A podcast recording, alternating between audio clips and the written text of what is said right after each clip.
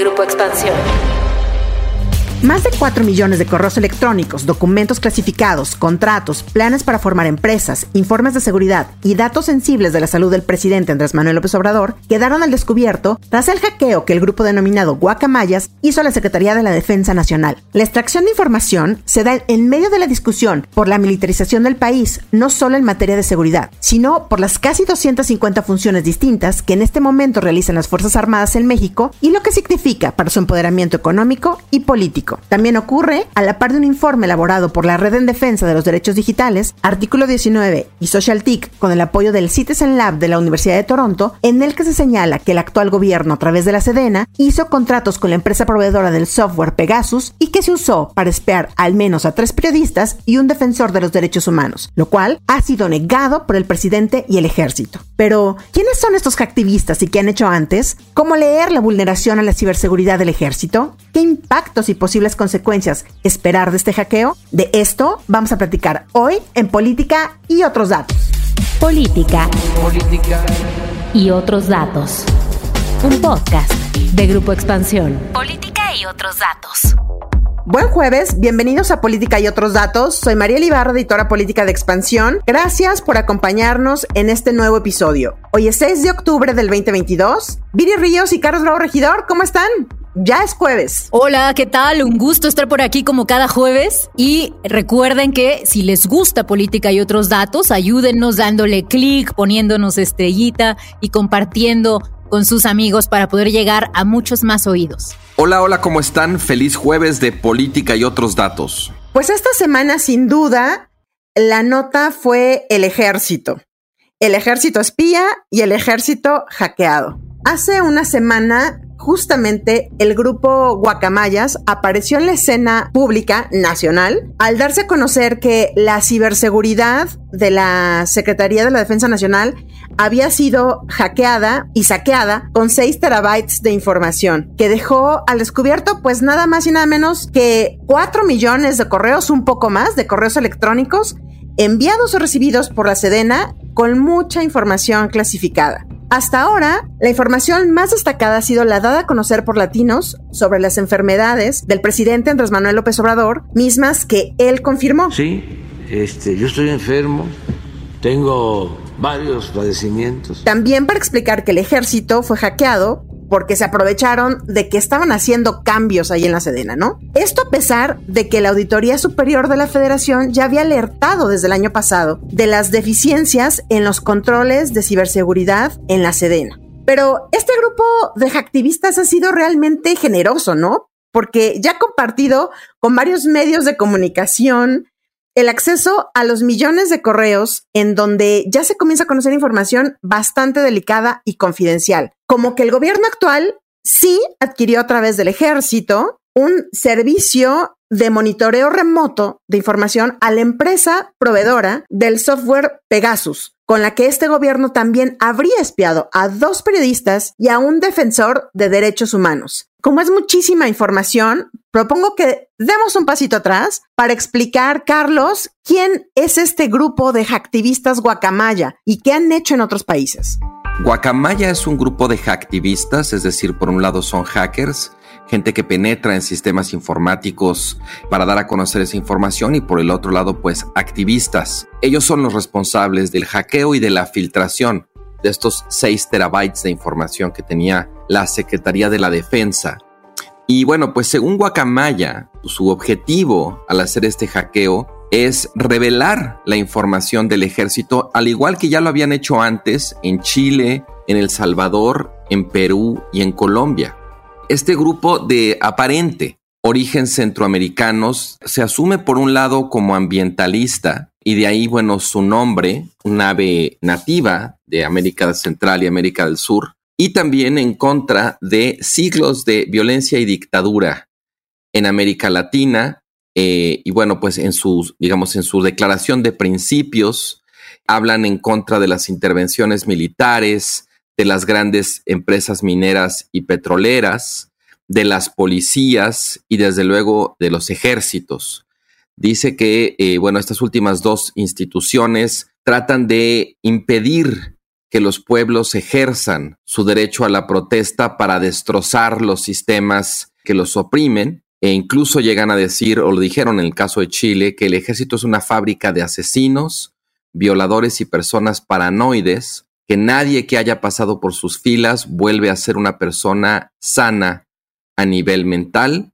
También son muy críticos de Estados Unidos, de lo que llaman el imperialismo norteamericano, las intervenciones, desde luego, que ha tenido ese país en América Latina. Y bueno, pues para ellos los ejércitos representan en su propia estructura la corrupción que predomina en todo el continente. Viri, esto que nos platica Carlos también nos hace ver que lo que venía para México, de hecho, ya se sabía, ¿no? Ya se sabía que iban a atacar la ciberseguridad de la Sedena, como lo han hecho, como dice Carlos, en otros ejércitos. Y con esto que decíamos antes de que incluso ya se conocía la vulnerabilidad de los equipos. ¿Qué pasó? ¿Qué fue lo que ocurrió en la Sedena? ¿Qué sabemos hasta ahora de este hackeo? Bueno, creo que lo que mencionas, Mariel, es muy importante y es que nosotros ya teníamos información, al menos desde el 19 de septiembre, de que Guacamaya había logrado infiltrarse, o al menos de que ellos decían que habían logrado infiltrarse en los sistemas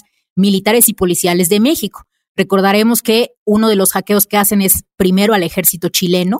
Gracias a ese hackeo ellos difunden cerca de 400 mil correos confidenciales y en ese momento, cuando dan ese golpe, ellos hacen un pronunciamiento y dicen hay información de México.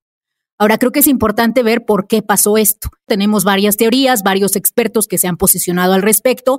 Hay al menos como tres grandes ideas. Una es que aparentemente esto sucedió por una vulnerabilidad encontrada en Microsoft en abril del año pasado y que por tanto eso permitió que Guacamaya empezara pues a tener posibilidad de entrar a distintos sistemas operativos principalmente enfocados en gobiernos.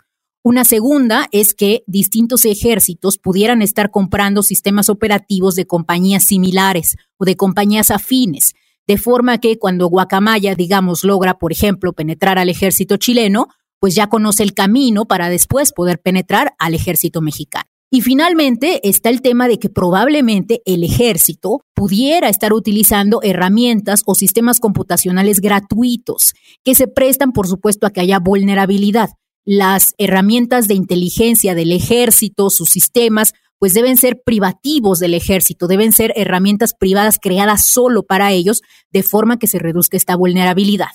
Ahora, a mí me llama la atención mucho varias cosas, Mariel, pero me enfoco en algunas de ellas. La primera es la tremenda magnitud, que es alarmante, de la cantidad de información que obtienen en México. Nos dice Guacamaya que ellos han obtenido 10 terabytes de información en total de todos sus hackeos. Bueno, seis de esos son de México, como tú mencionabas. Entonces, México es por mucho, pues, el país que menos pudo prevenir estos ataques. Segundo, recordaremos que, y esto es muy importante, la Auditoría Superior de la Federación ya había publicado un informe en febrero de este año en donde mencionaban que las tecnologías de la información de las corporaciones militares en México habían tenido o estaban teniendo problemas de controles y ellos mismos hacían un llamado a la Sedena y a otras instituciones a que mejoraran esta posible vulnerabilidad. Entonces teníamos evidencia de algo que era prevenible. Y finalmente ya platicaremos un poquito más sobre esto, pues el tema de cómo se lo toma Obrador, ¿no? Porque cuando le llevan este problema en su conferencia mañanera, la primera mañana en que nos damos cuenta de esto, gracias al reportaje de Loret, minimiza el tema. Primero dice, la información es cierta y luego procede a minimizarlo. Entonces, pues aquí va a venir mucha información, Mariel. Creo que la postura del presidente era muy complicada, ¿no? Si recordamos la defensa que ha hecho de su gobierno de Julian Assange, que penetró al Pentágono y que, bueno, pues es buscado por el gobierno de Estados Unidos, que el propio presidente Andrés Manuel ha defendido e incluso ha intercedido por él con el presidente Joe Biden, ¿no? En Estados Unidos.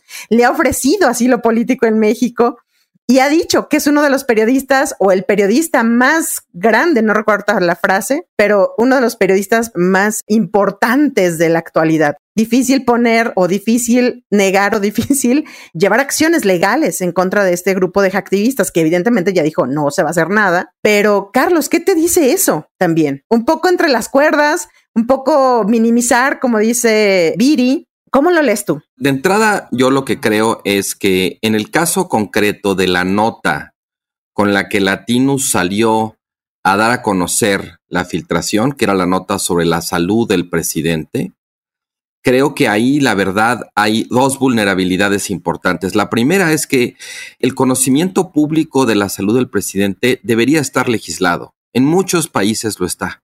El estado de salud del jefe de Estado es un asunto de interés público. Yo entiendo que el presidente puede tener derecho a la privacidad y a la protección de sus datos personales, pero también creo que el derecho de acceder a la información que está en poder de las autoridades, el interés público, como decía, que hay legítimo interés público que hay en torno a esa información y lo que se llama el, principio de máxima publicidad, deberían de alguna manera ponderarse en una ley que regulara esta materia. Y bueno, pues el hecho es que no existe, y como decía en mi columna del martes pasado en Expansión, lo que la ley no resuelve por las buenas, pues un grupo de hackers decidió resolverlo a la mala, que fue dar a conocer esa información. A mí me parece muy interesante la elección que hizo Latinus de ese tema. Hay quienes dicen que es una cuestión como de que le tienen mala fe al presidente y que fue amarillista, pero estando como está el panorama informativo de estos días, la verdad creo que pues fue un buen golpe para llamar la atención sobre eh, pues lo que representa esta filtración. En los siguientes días hemos visto cómo ya se va moviendo de alguna manera de ese énfasis original en la salud del presidente y se empieza a hablar de temas de abuso sexual en el ejército, de temas de cómo las Fuerzas Armadas están tratando de pues, meterse de lleno al negocio turístico, el tema de la adquisición de un software de espionaje, narcotráfico, la vigilancia a políticos de Morena que el ejército supone que están vinculados con el narco. Es decir, se empieza, digamos, a salir toda la información. Y bueno, en cierto sentido también en algunas de estas cosas, pues creo que ocurre que el presidente había presumido tener una política de comunicación muy transparente, que ya no se hacían las cosas del pasado, que ya no se informa, y de alguna manera también eso le crea a él políticamente la vulnerabilidad de que cuando se filtra esta información, pues él queda exhibido en cierto sentido como alguien pues que está tratando de simular o de engañar o que tiene algo que esconder. Y bueno, pues creo que eso también es otra vulnerabilidad, aunque insisto, para mí el, el tema no es tanto o no es solamente el presidente, es sobre todo el ejército, el poder del ejército, los negocios lícitos o ilícitos del ejército. O sea, ante lo que estamos, me parece, es ante una filtración que de alguna manera desplaza al presidente de ese centro de atención, de ese monopolio, de ese monólogo que ha ejercido a lo largo de cuatro años y de pronto nos obliga a voltear a ver a este otro poder que ha crecido muchísimo, no nada más durante este sexenio, desde antes, ¿no? Pero en este sexenio en particular se ha convertido pues en el sector consentido del presidente y que bueno, en medio de los debates en torno al esclarecimiento del caso Ayotzinapa o a, si prorrogar o no su mandato para hacerse cargo de las labores de seguridad pública, a la absorción de la Guardia Nacional por la Sedena, pues lo que nos encontramos, creo que el timing no podría ser más devastador, es que esa institución a la que queremos encargarle por más tiempo nuestra seguridad pública, no pudo ni siquiera garantizar la seguridad de sus propios servidores. Justo el timing en el que cae Viri, porque cuando estamos grabando este podcast en el Senado se está discutiendo justamente y todo indica que se va a aprobar pues esta um, ampliación de plazo para que la Guardia Nacional esté en las calles haciendo tareas de seguridad pública. Pero como dice Carlos, y quiero retomar esto para escuchar tu opinión, se ha logrado desplazar, tenemos semanas hablando del ejército, pero de verdad, ya en opinión pública, en diarios y todo, tenemos hablando de las consecuencias del ejército, de la militarización, tenemos ya bastante.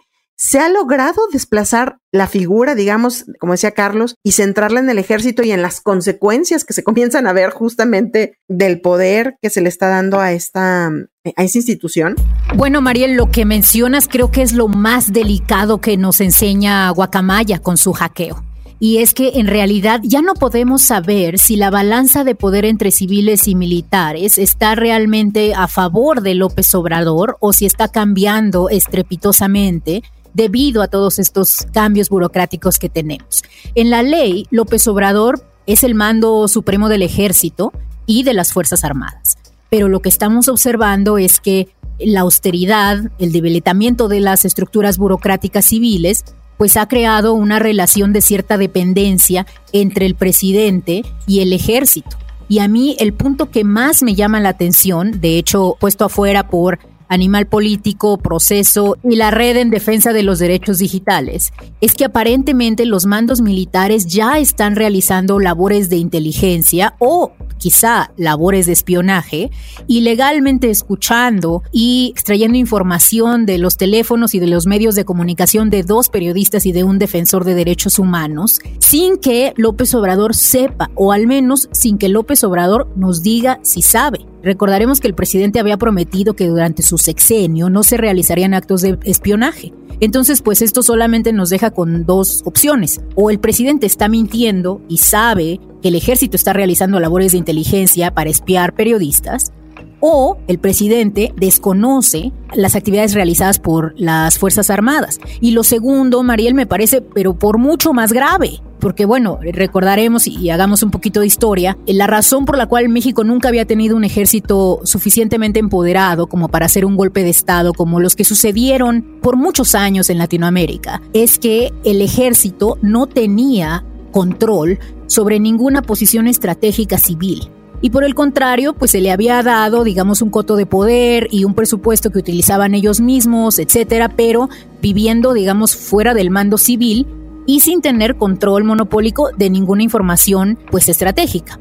Hoy lo que vemos pues es otra cosa y es un ejército que está uno cobrando mucha relevancia en cuestiones de inteligencia, en cuestiones de seguridad, pero pues también como nos muestra Guacamaya en actividades de todo tipo. Bueno, eh, de hecho una de las notas que da a conocer expansión es cómo incluso el ejército parece ahora estarle proponiendo política pública expansiva al gobierno de López Obrador proponiéndole que cree aerolíneas, que cree hoteles, es más, y aquí es lo más grave, diciéndole cómo debe cambiar la ley para poder hacer esto sin que tengan que pasar a través del Congreso. Entonces, bueno, este ya no es un ejército inocuo como el que estábamos viendo eh, históricamente en México. Eso a mí me parece lo más delicado. ¿Y por qué va a ser una empresa de la Secretaría de Defensa? Pues para procurar que haya una custodia porque les va a costar un poco más, tocó madera, si regresan, no es lo mismo quitársela y privatizarla como lo hicieron, si está en manos de comunicaciones, que si esté en manos de la Secretaría de la Defensa. Regresando un poco, Carlos, a, lo que comentaba Viri, ya teníamos, digamos, una bomba de información con toda la, la, filtración de guacamayas y viene nuevamente esta otra bomba de información que dio a conocer la red en defensa de los derechos digitales, ¿no? Y aquí rescatar un par de cosas. Y es que el presidente en agosto del 2021 había negado siquiera que existiera relación con la empresa que provee el software.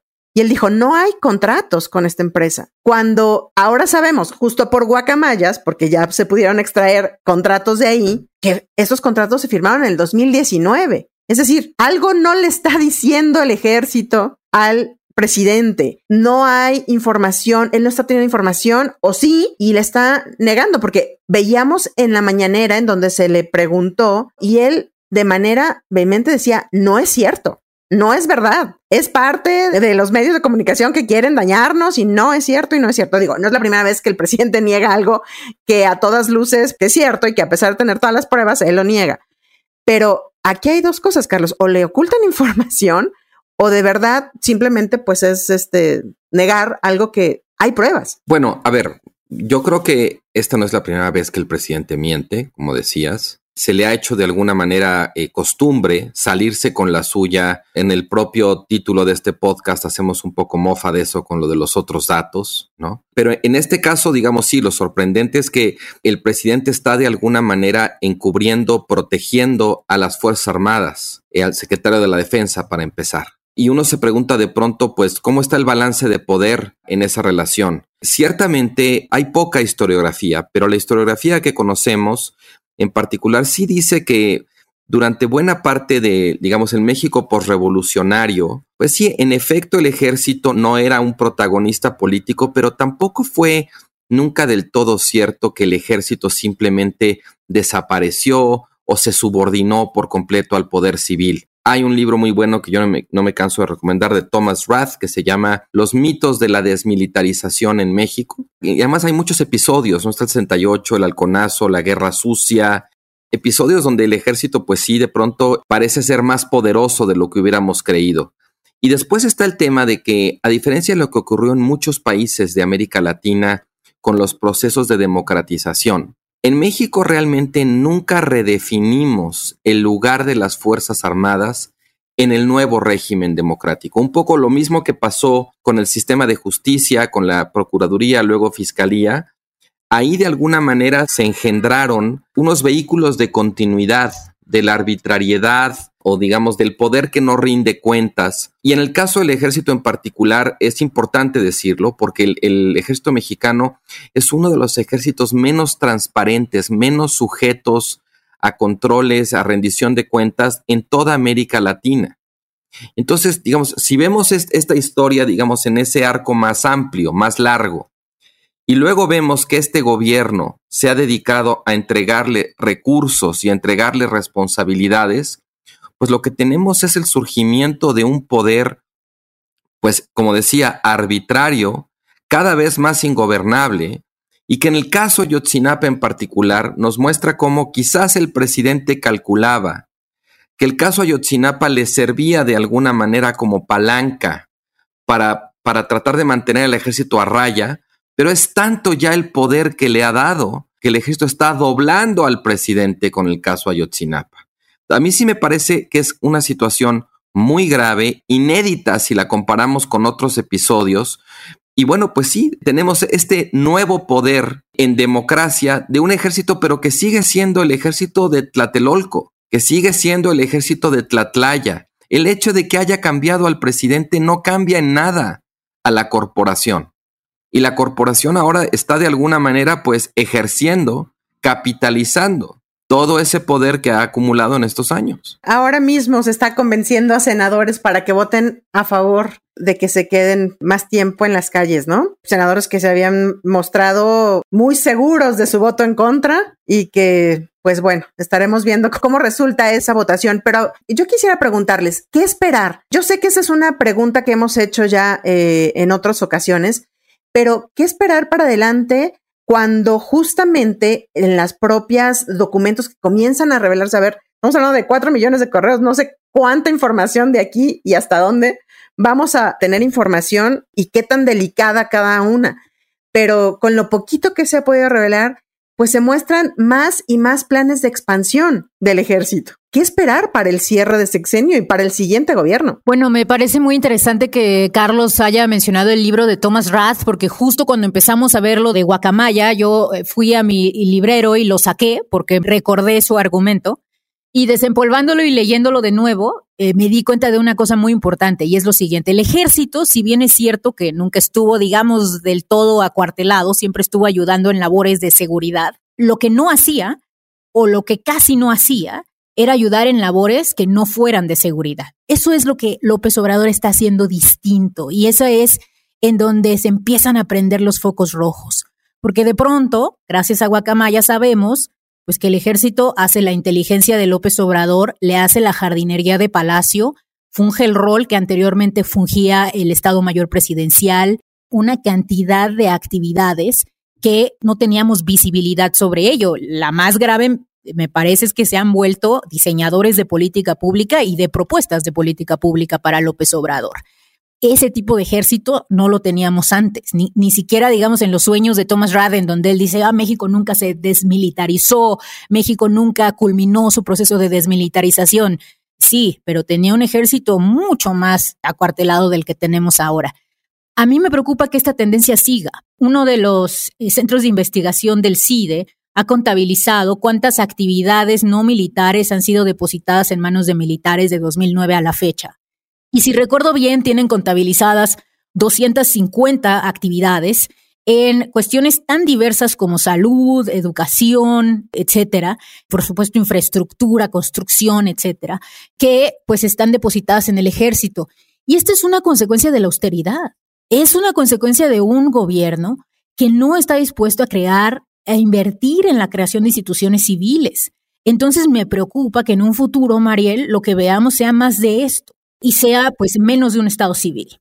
Justo esta mañana alguien me preguntaba si había forma o cómo se estaba beneficiando realmente a la tropa del ejército con toda esta expansión que está teniendo la élite. ¿Cómo está goteando? ¿Cómo está permeando para la tropa este empoderamiento del ejército?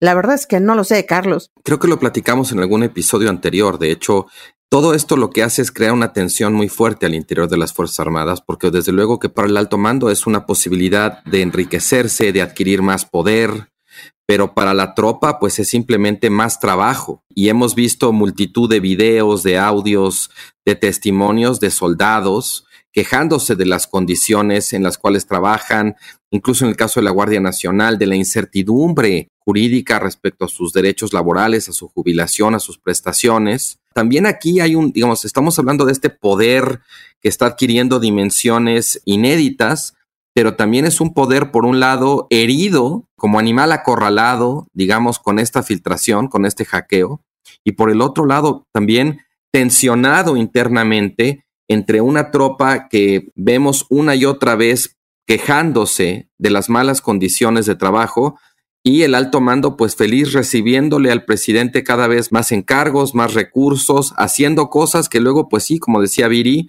de pronto parece que el presidente no estaba enterado de lo que está haciendo el ejército.